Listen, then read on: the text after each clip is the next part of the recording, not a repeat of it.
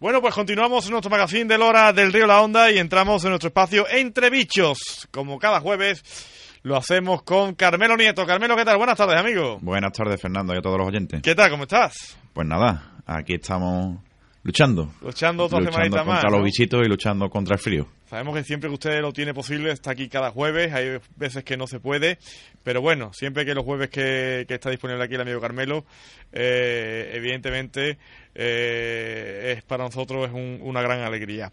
Eh, Carmelo, mucho frío ahora, eh, lo tuyo de los bichos normalmente cuando aflora en la primavera, verano, Efectivamente. pero a pesar de que hace frío y estamos en diciembre, mm, ahora que, de qué podemos hablar, qué temas hay ahí por ahí de, de actualidad o que tengamos que tener en cuenta. Bueno, pues mira, vamos a tratar un, un tema que eh, últimamente se está dando mucho en nuestra población, eh, aquí en Lora, y supongo que también en el resto de poblaciones, ¿no? Y quizá a lo mejor un poquito de, de desconocimiento también, aunque todo el mundo lo conoce, pero quizás pues desconozcamos muchos aspectos en el sentido de, de su hábitat y sobre todo pues quizá a lo mejor pequeños aspectos, matices, ¿no? De, de legislación sobre estos, estos mamíferos. ¿eh? Vamos a tratar de un mamífero.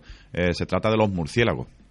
Los murciélagos. De los murciélagos. Que aunque ahora mismo, en, la fecha en la que estamos, pues mm, prácticamente casi que no, no hay no hay ninguno, ¿no? ¿Eh? Aparentemente no vemos Cuando asociamos los murciélagos a, a verano y... verano y primavera. Exactamente. En Verano y primavera y otoño.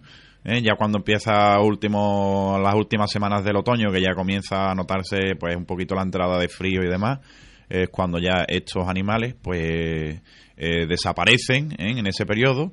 No es que desaparezcan, sino que se quedan dentro de, su, de sus nidos, de sus madrigueras, ¿no? de sus cuevas, de sus rajitas, de sus hendiduras. se quedan pues hibernando. Hacen como, como muchos animales, hibernan. ¿Eh? Y en en ese estado de hibernación pues permanecen totalmente inmóviles. No, no salen, no comen, no se alimentan, prácticamente no, no se mueven. Bueno, y si no se mueven, no, no salen al exterior, eh, ¿qué peligro tienen?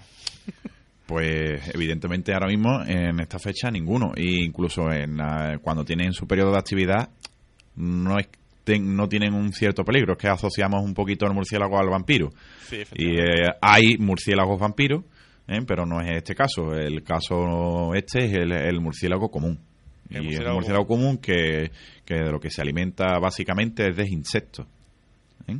De básicamente lo que se alimenta el murciélago común es de insectos. O sea, Por el eso siempre lo vemos revolotear pues alrededor de la farola, de los focos de luz, ¿eh? para, bueno, como están esos pequeños insectos siempre atraídos por la luz, eh, pues ellos salen y, y lo- los cazan, ¿no? Aprovechan eh, esos, esas aglomeraciones que se producen en, la, en, la- en los focos de luz y la farola. O sea, el común es el que tenemos aquí en esta zona. Exactamente. Eh, y bueno, es verdad que siempre las leyendas, porque es que todo todo nos viene de las películas, es que hemos visto vemos muchas películas, Sí. evidentemente. Vemos el murciélago, vampiro, sangriento, que busca sangre y, y, y al vampiro, le eh, perdón, al vampiro, al vampiro sí, claro.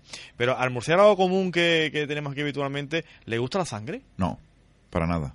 O sea, otro mito que usted me acaba de desmontar, como Sí, sí, sí, me desmontó aquello de las mosquitas y los mosquitos. O sea, aquello ya, a mí no se me olvida ya. Señores, recuerdo lo que decía Carmelo, que los mosquitos no pican, pican las mosquitas, no los mosquitos, las hembras del mosquito. Y me dice usted que Los murciélagos común, no- el murciélago común no se alimenta de sangre, ni bebe sangre, ni caza animales, ni nada. Solamente insectos.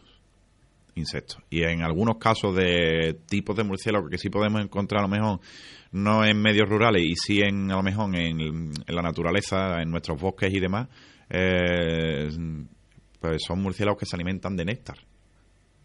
Del néctar de las plantas, o sea que imaginaros, o sea que de sangre a néctar hay una diferencia bastante, como las bastante abejas, grande. ¿no? como las abejas podemos decir, ¿no? Sí, sí, sí, podríamos decir como las abejas, ¿no?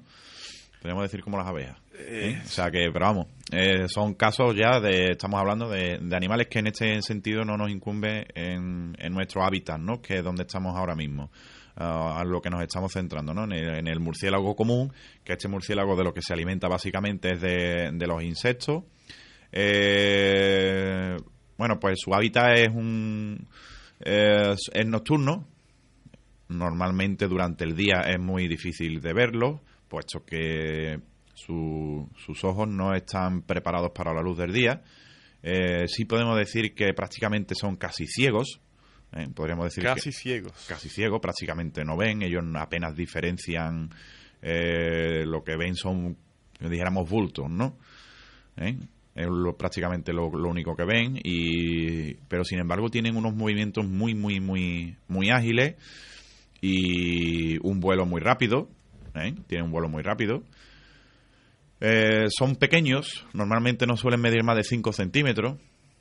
De 5 centímetros es lo que es la parte de su cuerpo. Luego con las alas abiertas pueden llegar a medir hasta 25 centímetros. De ala de punta de ala a la otra punta del ala ¿eh? sobre 1,25 centímetros y bueno, pues eh, tienen ese color parduzco, en las alas son como unas membranas, ¿eh? que esto es lo que hace también que les facilite eh, pues el, vuelo, porque es muy fina, es una membrana muy fina y eso pues de forma aerodinámica es mucho más eso ya los técnicos en, en, estas cosas pues sabrán concretar el por qué ¿no? al tener ese tipo de ala membranosa pues tienen más facilidad a la hora de planear, de volar y demás, ¿no? Es decir, lo que está muy equilibrado el, lo que es el peso, el volumen, eh, con respecto a, las alas, ¿no? A las medidas de, sus alas que tienen.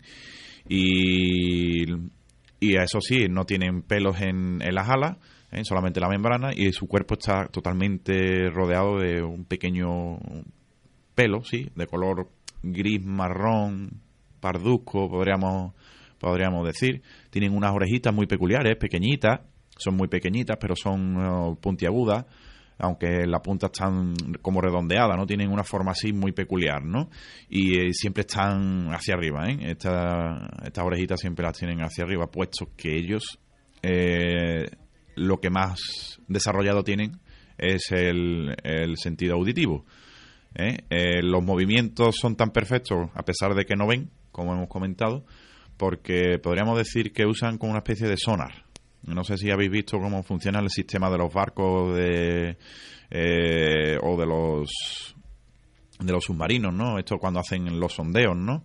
Eh, mandan una señal acústica, esa señal acústica vuelve, cuando tropieza con algún objeto, vuelve hacia atrás, ¿no? Rebota, ¿no? El efecto eco, podríamos decir.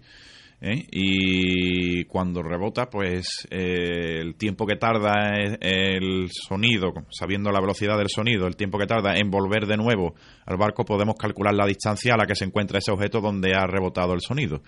Bien, pues el murciélago usa una técnica similar, eh, podríamos decir que casi al 100% igual. ¿Eh? emiten un pequeño, ese pequeño sonido casi muchas veces imperceptible para el oído humano, ¿eh? un pequeño chillido, aunque muchas veces sí los hemos escuchado cuando salen de las grietas. Cuando hay mucha proliferación de murciélagos se, escucha perfectamente. Se escucha ¿eh? perfectamente ese sonidito, ese chillido, es como un grito, es como un pequeño chillido en el que emiten, pues a través de ese pequeño chillido eh, calculan la distancia y el objeto donde se encuentra para cazar, por ejemplo. ¿eh? Son capaces de, saber en el momento exacto dónde se encuentra el insecto que van a atrapar a través de ese sonido, ¿no? ¿Eh? Es, un sonido que van emitiendo constantemente. Es increíble, ¿no? Cómo desarrollar su sentido, ¿no? Porque estamos hablando, la peculiaridad de, todo esto es lo siguiente. Estamos hablando de, de bueno, de un, de un mamífero que estás comentando, eh, que prácticamente no ve, que no tiene prácticamente visión, que por el día, en fin, no sale, no sale cuando dice, bueno, de día hay más luz, podría haber más. No, sale de noche cuando hay menos luz. Y encima caza insectos. y encima tiene un vuelo ágil.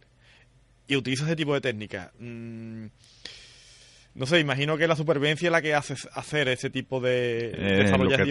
¿no? Poco a poco se va bueno, pues a través de los siglos y del desarrollo de, de estas especies, pues se van pues mejorando la especie, ¿no? Por así decirlo, ¿no? Como, como en todo, nosotros mismos, pues la evolución de la especie te hace que vayan mejorando, ¿no? Puesto que los que se van mejorando son los que superviven o son los que van progresando y van viviendo en, en este ecosistema, ¿no? Entonces, pues el murciélago se ha ido adaptando y ha ido pues adquiriendo un, una serie de características que le hacen ser, eh, pues por ejemplo, uno de los mejores cazadores nocturnos, ¿no? Puesto que ellos no tienen su, no tienen una visión clara, pues han desarrollado eh, ese sistema, han desarrollado el sistema auditivo, por ejemplo. ¿eh? Son capaces de percibir, eh, dijéramos, imágenes a través del sonido. O sea, imaginaros que podríamos percibir imágenes a través del sonido que, que pudiésemos ver a través del sonido. Quiere decir que la imaginación la tiene que tener también desarrollada, ¿no? Este tipo de... Bueno, hasta ahí ya, ya, ya es meternos date, date, cuenta, en fin, eh, saben que está allí el... Es que no, lo entiendo, o sea, ¿cómo pueden conocer que está el insecto en situado en un determinado lugar y, bueno, atraparlo sin, sin prácticamente visión. Es que, porque una cosa es una pared que tú mandes el sonido, lo rechaces, pero un insecto que es diminuto, que es milimétrico en, ocasiones. A ver, normalmente, verás, suelen ser insectos un poquito de mayor tamaño, ¿no? La palomita, la palomilla de esta típica blanca que aparece mucho en verano en los focos dando vueltas, es una palomilla blanca, palomilla del algodón que le llaman y demás eh, suelen ser un poquito más grandes. No estamos hablando a lo mejor de mosquitos, pero que incluso mosquitos también comen, ¿eh? o sea, que pueden llegar a cazar mosquitos. ¿eh? Pueden llegar a cazar mosquitos. Eh, daros cuenta que, bueno, que, que es su instinto de supervivencia. O sea, lo tienen desarrollado hasta el límite de que lo consiguen hacer o no comen y se mueren. Lo que pasa que, bueno, pues, no sé, hay personas que eh, bueno, pues por desgracia, pues eh, nacen ciegas o, tienen algún tipo de problema y ya se quedan ciegas y pues consiguen desarrollar su sentido del tacto ¿eh? y su sentido auditivo. Son capaces de percibir quizás mejor el oído. ¿Por qué? Pues puesto que como no tienen esa visión, pues necesitan, eh, ejercen una mayor concentración en el sistema auditivo y en el sistema del tacto y, consiguen desarrollarlo más de lo que nosotros quizás, pues, una persona normal lo desarrolle, ¿no? En ese sentido. Eh, son instintos de supervivencia. Eh, lo que ocurre es que en el murciélago en concreto, pues, de forma innata. daros cuenta porque ellos nacen ciegos y es su especie eh, pues, pues mm, es una característica, ¿no? Que tienen, que son ciegos, que no ven prácticamente. ¿Eh? Algo sí ven, pero muy poco. Entonces es algo que van desarrollando de generación en generación y eh, eso se va depurando cada vez más. La técnica de ellos se van depurando cada vez más, cada vez más y cada vez más.